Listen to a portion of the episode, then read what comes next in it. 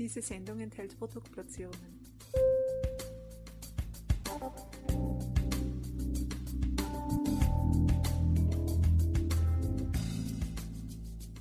Herzlich willkommen, liebe Zuhörerinnen und Zuhörer von Balance Beauty Time begrüße euch herzlich zu einer weiteren Experten-Podcast-Episode. Und unser Thema heute ist Oregano. Wie das Oreganoöl so kraftvoll eine Unterstützung für unser Mikrobiom sein kann, das werden wir jetzt gleich von einem Experten erfahren, der sich in dem Thema sehr, sehr gut auskennt. Es ist Udo Lamek. Er war schon mehrmals bei uns zu Gast, denn er ist wirklich ein Experte. Und ich freue mich, dass er heute wieder bei uns ist und sagt, herzlich willkommen, lieber Herr Lamek. Grüß Gott, Döller. Ich freue mich auch, euch mal wieder zu hören und auch zu euch zu sprechen. Das freut uns auch sehr und natürlich unsere Zuhörerinnen und Zuhörer. Ja, meine Lieben, wenn ihr euch jetzt über diese Namensidentität sozusagen ähm, vielleicht, wenn euch die aufgefallen ist, dass es ja auch einen Till-Name gibt, ja, die beiden kennen sich recht gut schon längere Zeit, denn Till ist der Sohn von Udo Lamek und ähm, er ist ja auch äh, der Gründer von Gubi, äh, beziehungsweise mit den hervorragenden Rotweinessigen unterwegs. Ihr erinnert euch, da gibt es auch interessante Podcasts. Aber jetzt sozusagen zur Seniorität. Lieber Herr Lamek, ähm, Oreganoöl. Warum ist denn das äh, ja, ein vielleicht gar nicht so bekannte Unterstützung für unser Mikrobiom? Beziehungsweise fangen wir mal an, wie wird denn dieses wertvolle Öl überhaupt gewonnen? Also ich glaube, man muss erstmal damit anfangen, dass Pflanzen besitzen ja ein unheimlich hohes Waffenarsenal, das in der Natur, um sich selbst zu schützen. Und wir kennen das Oregano eigentlich aus der, aus der Ernährung. Die gute Pizza in Italien im Süden wird immer mit Oregano versetzt, des Geschmackes wegen.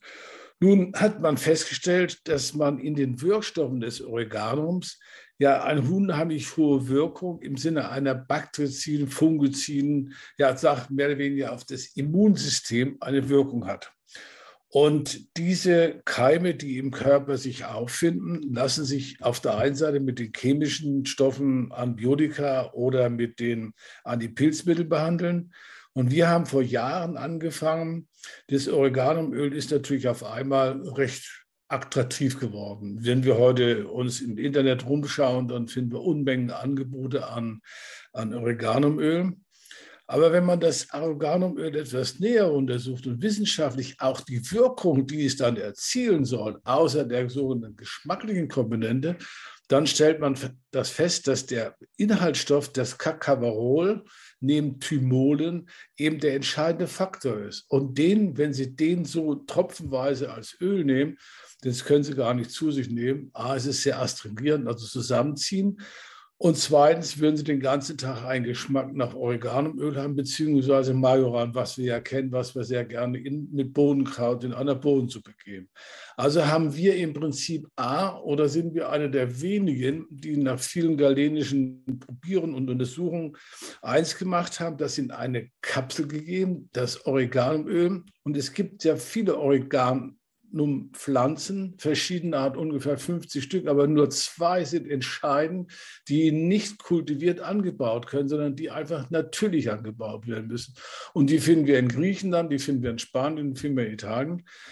Und wir haben dieses Oreganoöl dann bestimmt auf das Cacabarol und das Thymolgehalt.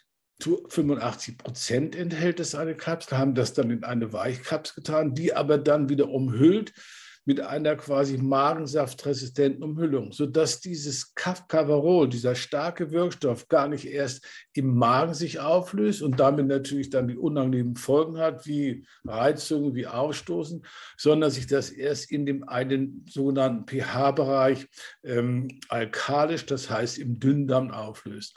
Und wenn man jetzt weitergeht, dass, dass dieses, dieses Cacavarol, wie das in der Natur zu sehen ist, dass es einfach gegen eine Pilze, gegen Bakterien, gegen Viren wirkt, dann muss man natürlich dieses Spektrum weit auftun, muss sagen, das Mikrobiom, Darmzentrum unserer Gesundheit, wenn ich hier eine Fehlinterpretation habe, wenn hier meine Pilzpopulation, meine physiologische Pilzpopulation nicht stimmt, dann haut es natürlich irgendwie raus, dann können die, sagen wir, die, die, die, die, die negativen Formen zu sich nehmen.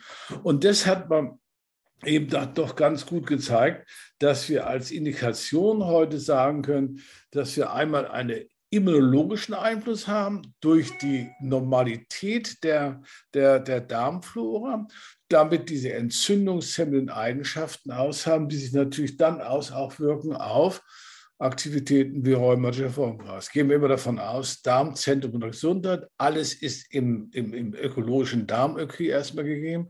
Wenn ich hier im Prinzip eine Reaktion habe, die nicht in Ordnung ist, wenn da mein, mein, meine Zusammensetzung meines Komposthaufens nicht stimmt, wenn ich hier keine krümelige Erde bekomme, dann muss ich immer davon ausgehen, sich das mal sichtbar machen. Wie groß ist denn der Darm überhaupt? Das ist so groß wie ein, ein, ein, ein sieht man im Fernsehen wieder, dieser wunderbare Tennisplatz. Sind 400 Quadratmeter. Aber das muss man vergleichen wiederum, wenn der Komposthaufen nicht gute krümelige Erde produziert, wenn da die Bakterienpopulation nicht stimmt, dann muss ich entsprechend eine Flüssigkeit zu tun oder muss irgendwie nachhelfen. Muss auch in meinen Komposthaufen physiologische Mikrobakterien tun. Und das tun wir nun einerseits, dass wir sagen, wir haben das Oreganum, diesen hohen Gehalt an Oreganum, Cacavarol, der diese starke Bakterienpopulation. Und das Interessante ist, dass wie dies der Natur uns zeigt, es zerstört mir nicht die guten Bakterien, die ich brauche, die physiologischen, sondern es geht nur die an, die im Prinzip eben dort nicht hingehören. Das kann die Pflanze unterscheiden. Mhm. Und insofern da wird das, dieses, dieses Oreganum oder Kakaverol wird im Prinzip lymphatisch verstoffwechselt, also hat seine Wirkung im Darm, aber darüber hinaus wird es resorbiert, wird das große Lymphsystem wieder weiter transmittiert zur Leber, sodass es natürlich auf der anderen Seite auch interessant ist bei Atemwegserkrankungen, damit natürlich auch bei der Sinusitis und auch bei den vaginalen Erkrankungen, sprich bei den Frauen mit ihren sogenannten Problemen im vaginalen Bereich, Entzündung etc. Also haben wir einen großen Strauß an Indikationen präventionsmäßig, hat aber teilweise, wie Untersuchungen gezeigt hat, eine ähnlich gute Wirkung wie ein Antibiotikum der ersten Klasse. Also bringt es im Prinzip, speziell bei den vaginalen Mykosen oder bei den vaginalen bakteriellen Infiltrationen. Und nun geht es weiter. Dann haben wir ja diese, diese fürchterliche Story, die wir, mit der wir uns herumschlagen müssen, nämlich mit der Corona-Geschichte. Und ich möchte wahrhaftig nicht sagen, dass das Oreganum auch bei Corona einen Einfluss hat, in, im direkten Sinne. Aber es hat einen Präventionseffekt. Und da muss man sich einfach mal ganz klar, wir kommen ja später noch drauf auf das Mieterzimmer, muss man sich einfach ganz im Klaren sein. Die Eintrittspforte alle dieser Viren und vieler Bakterien, wenn ich im Prinzip meine Magenproblematik, meine Basensäureproblematik im Darm, im, im, im, im, Magen nicht in Ordnung habe, wenn hier eine Eintrittspforte gegeben ist und ich eine nicht optimale Mundhygiene habe, gehen wir zu dem Corona, dann habe ich natürlich als ersten Kontakt über Nase, Mund und dann geht es ganz schnell verschluckt in den Darm hinein und über den Darm wiederum den sogenannten Effekt dann wieder im Lungenbereich. An was haben die meisten Corona-Leute am ersten ihre, Effekte. Das heißt, sie haben erst ihre Lungeninfekte, sie haben ihre Lungenprobleme. Äh, Und hier können wir sagen, wenn das mal so weit ist, dass ein Virus in den kleinen Partikeln in den Darm hineinkommt, dann wird natürlich eine Verschiebung des sogenannten Mikrobioms stattfinden. Und dann wird das, was wir von vielen anderen Dingen auch kennen, wird natürlich da auf einmal die Bakterien, das Immunsystem erster Ordnung zerstört.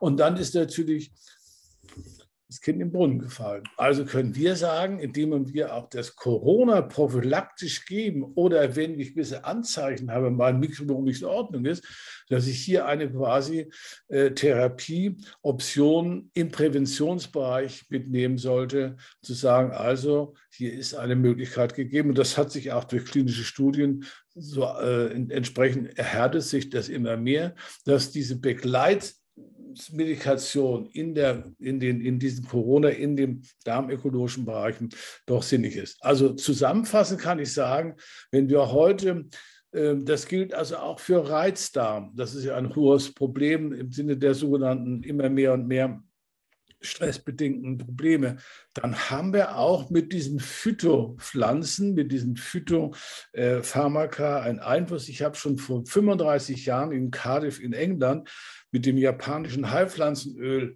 bei Reizkolon in Form gearbeitet, wo wir untersucht haben, wie Pfefferminzöl, das ja heute einen relativ hohen Stellenwert hat, äh, schon einen Einfluss hat, dass aber das äh, Oreganum um ein Vielfaches übertrifft in seiner Funktionalität. Ich sage aber nochmal, wenn Sie das als Öl nehmen, was es oft angeboten wird in den sogenannten Medien, dann ist es minimal. Dann haben Sie das meistens sehr weit erweitert mit Weizenkeimöl. Der Anteil von Kafkarol liegt bei ungefähr 5 bis 10 Prozent.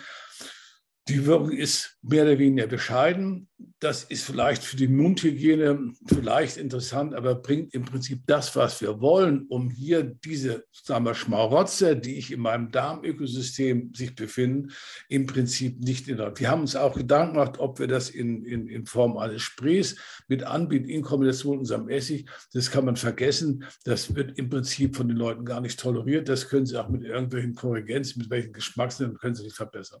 Also zum Schluss sagen, es hat eine Indikation bei vielen darmekologischen Erkrankungen, es hat bei den Darmpilzen, bei den bakteriellen Infiltrationen, bei Reizkolon äh, und Impressionen auch bei der, bei der Corona-Geschichte, Covid-1, einen Einfluss, wenn man das zweimal am Tag nimmt. Und hier ist ganz wichtig, dass man das immer eine halbe Stunde vor dem Essen nimmt oder zumindest nach dem Essen, nie zu den Mahlzeiten, weil sich dann in, in diesem Bereich der Säure bzw. der Basen und Antrum es auflösen könnte und dann stoßen sie auf. Umgekehrt ist es halt so, wenn Sie einen Helicobacter haben, das heißt, dieser Schließmuskel durch dieses Helicobacter-Bakterium gereizt ist und nicht gut schließen kann, dann, dann äh, empfehle ich das oft meinen Patienten auch schon in dieser Phase zu geben. Dann muss er eben diese eine Woche dieses Aufstoßen des Marihuans mal überleben. Das ist ja nicht weiter schlimm, aber dann ist die Helicobacter weg ohne ein Antibiotika, ohne die Schaukeltherapie.